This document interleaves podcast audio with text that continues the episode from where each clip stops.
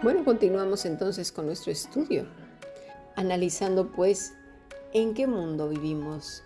En el del discurso bonito, cuando estamos con ciertas personas, ¿verdad? Muy bien fabricado y envuelto con papel religioso, que ya salen las frases hasta muy compuestas y estructuradas. O en el plano de la realidad, que ya nos tiene enferma la cabeza, enfermo el corazón. ¿Por qué? Porque más tarde, más eh, temprano, la boca revela lo que hay en el corazón, ¿verdad? Nuestros temores, amarguras, frustraciones, etcétera, etcétera. Es eso de que estamos, todo lo vemos a la tremenda, a lo horrible, a lo desastroso, a lo catastrófico, pero nos encanta estar ahí porque no renunciamos, no paramos ahí en ese instante de decir, hey, ¿a dónde vas? No habíamos quedado que ibas a parar. Ay, sí, pero con lo bonito que se siente ser víctima. Ay, sí, pero con lo bonito que se siente llorar y estar ahí escuchando canciones de tristeza. Para, por favor. Vamos a continuar, pues. Dice Pablo con muchas lágrimas y no de depresión, ¿eh? Este camino de las lágrimas a que se refiere Pablo es el camino que requiere mucha renuncia, arrepentimiento y pasar una y otra vez por el fuego purificador donde el pecado queda hecho cenizas, pero esa vida nueva florece. Veamos qué nos dice Pedro al respecto en la primera epístola de Pedro, por supuesto, capítulo 4, versículo 12. Dice así, amados, no os sorprendáis del fuego de prueba que os ha sobrevenido como si alguna cosa extraña os aconteciese sino gozaos por cuanto sois partícipes de los padecimientos de Cristo, para que también en la revelación de su gloria os gocéis con gran alegría. Si sois vituperados por el nombre de Cristo, sois bienaventurados, porque el glorioso Espíritu de Dios reposa sobre vosotros. Ciertamente de parte de ellos, Él es blasfemado, pero por vosotros es glorificado. Así que ninguno de vosotros padezca como homicida o ladrón o malhechor o por entremeterse en lo ajeno. Ahí pongamos mucha atención porque hay gente que le encanta meterse donde no le llaman. Versículo 16. Pero si alguno padece como cristiano, es decir, como alguien que se parece a Cristo, que es muy semejante a Cristo, que permanece en Él, no se avergüence, sino glorifique a Dios por ello. Versículo 17 porque es tiempo de que el juicio comience por la casa de Dios. Y si primero comienza por nosotros, ¿cuál será el fin de aquellos que no obedecen al Evangelio de Dios? Y si el justo con dificultad se salva, ¿en dónde aparecerá el impío y el pecador? ¿Lo vemos? A el justo le es difícil renunciar a su lepra, Parece que a muchos les complace ahí mimar las escamas, la purulencia, ¿verdad? Ahí venga sobarla y esparcirla por todo el corazón. Y esos gusanos también, ahí ven, te faltó este rinconcito, ¿no? Qué lástima. Muchos pretextos y justificaciones con tal de no abandonar el pecado. Ay, es que con lo bien que se siente, ay, pero es que me las va a pagar este. Ahora sí le voy a contestar, le voy a decir su precio. Ay, pero yo no sé a qué te refieres, ¿no? De esos que arrojan la piedra y esconden la mano. Ahora bien, estas pruebas que le venían a Pablo, ¿de parte de quién eran?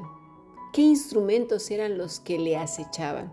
Bueno, los mismos que acecharon a Cristo, los judíos, los religiosos, los mismos que ahora acechan a los piadosos de, de nuestros días.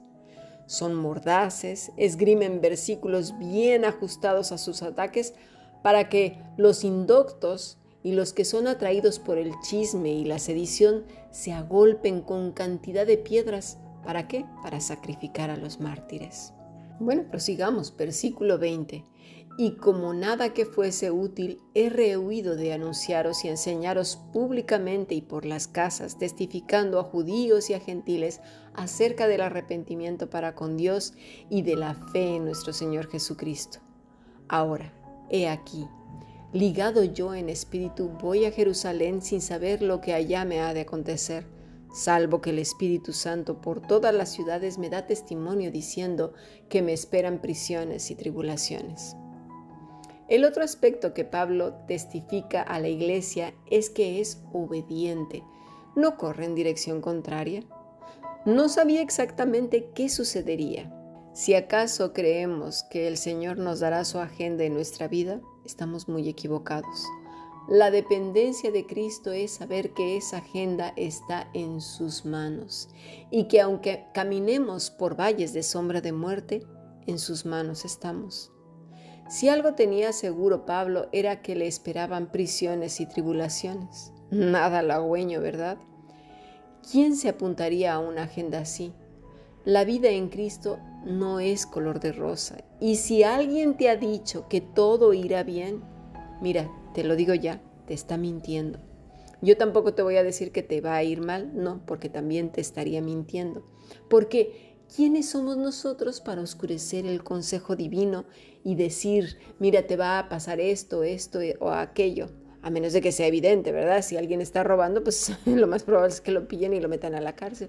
Yo no me refiero a esas cosas, sino cuando estamos pasando por situaciones en las que no sabemos qué va a pasar. Eso solamente está en manos de Dios. Dios no, nos, no, no, te dice a ti, a mí o a fulano, a perengano, qué es lo que va a pasar. Ni siquiera un pastor, son seres humanos. Ahora lo vamos a ver más adelante. Porque ¿Quiénes somos nosotros para prometerle a alguien algo cuando nuestras manos están vacías? Por favor, que no vemos lo pequeñitas que son en comparación con Dios, que nuestros cuerpos son frágiles, que en un abrir y cerrar de ojos podemos perder la vida. ¿Cómo podremos decirle que vendrán cosas mejores? ¿Con qué derecho? Si no podemos ni siquiera controlar el minuto siguiente de esto. ¿Que no vemos que con eso oscurecemos las cosas, que confundimos a la gente, la decepcionamos, que muchas veces hacemos que su fe se pierda, se desvanezca entre las circunstancias que están pasando tan adversas? ¿Con qué derecho le decimos a las personas que si oran o dicen ciertas cosas se van a cumplir? ¿Acaso yo ahora si digo que mi médula será sanada, lo será?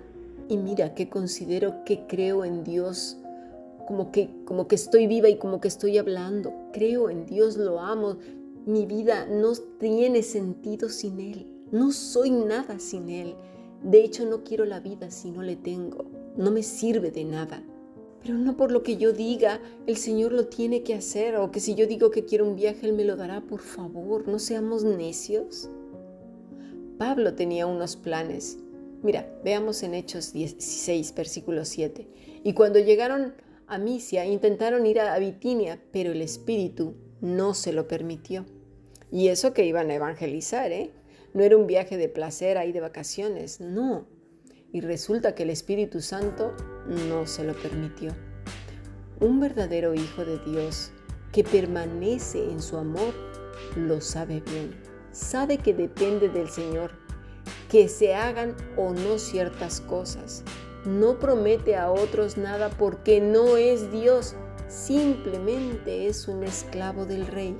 Lo que sí sabemos es que el que permanece en su amor, en el amor de Cristo, el Padre está con él, que Cristo mora en él, que es fortalecido en Cristo, que da fruto en abundancia y además a su tiempo y su hoja no cae porque el fruto no depende del pámpano, sino de la vid verdadera que es Cristo y la savia que fluye de la vid, que es el Espíritu Santo.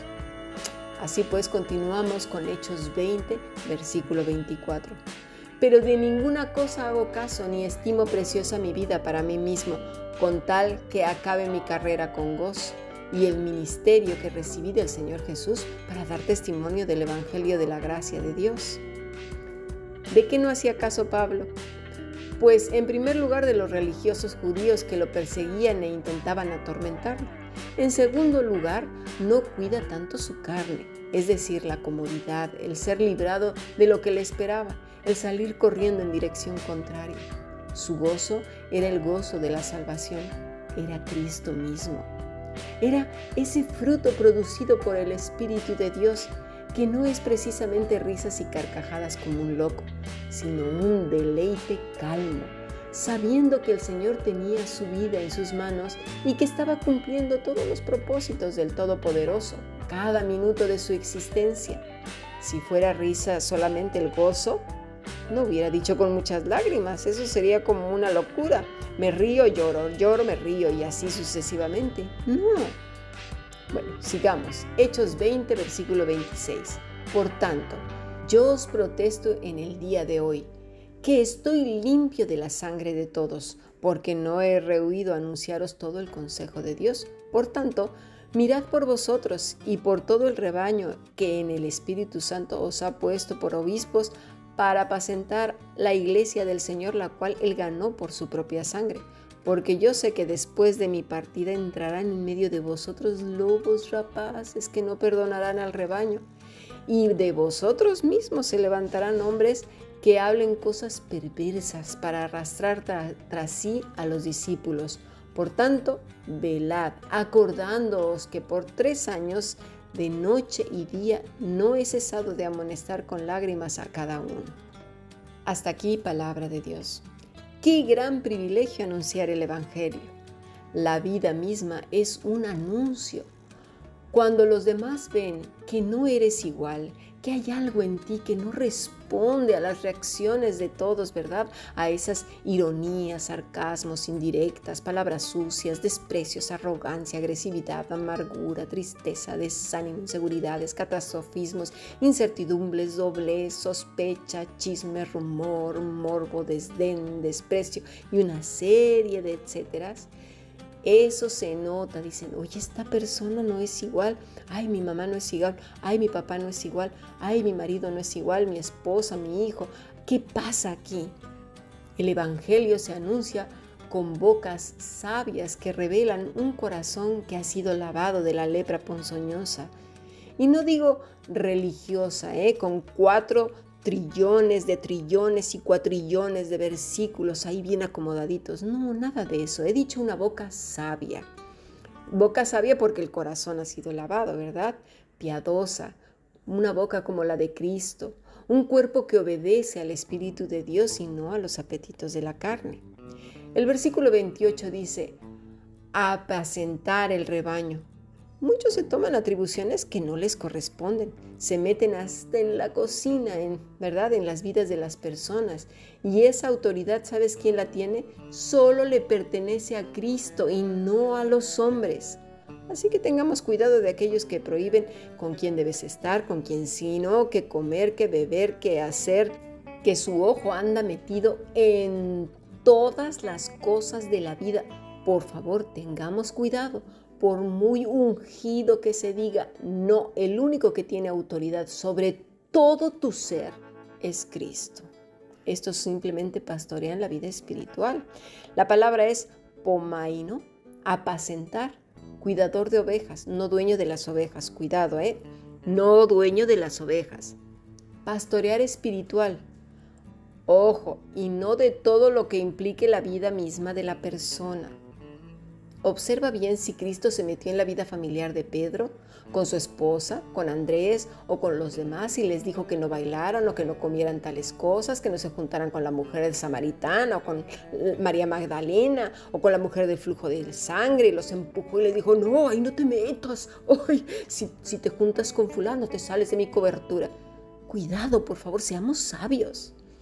Sabe Dios que cuando tu vida es transformada por el Espíritu Santo, tus preferencias cambian y tu principal preferencia es la gloria de Dios y eso afecta a todas las personas que giran a tu alrededor porque lo ven, lo notan, lo sienten, lo escuchan.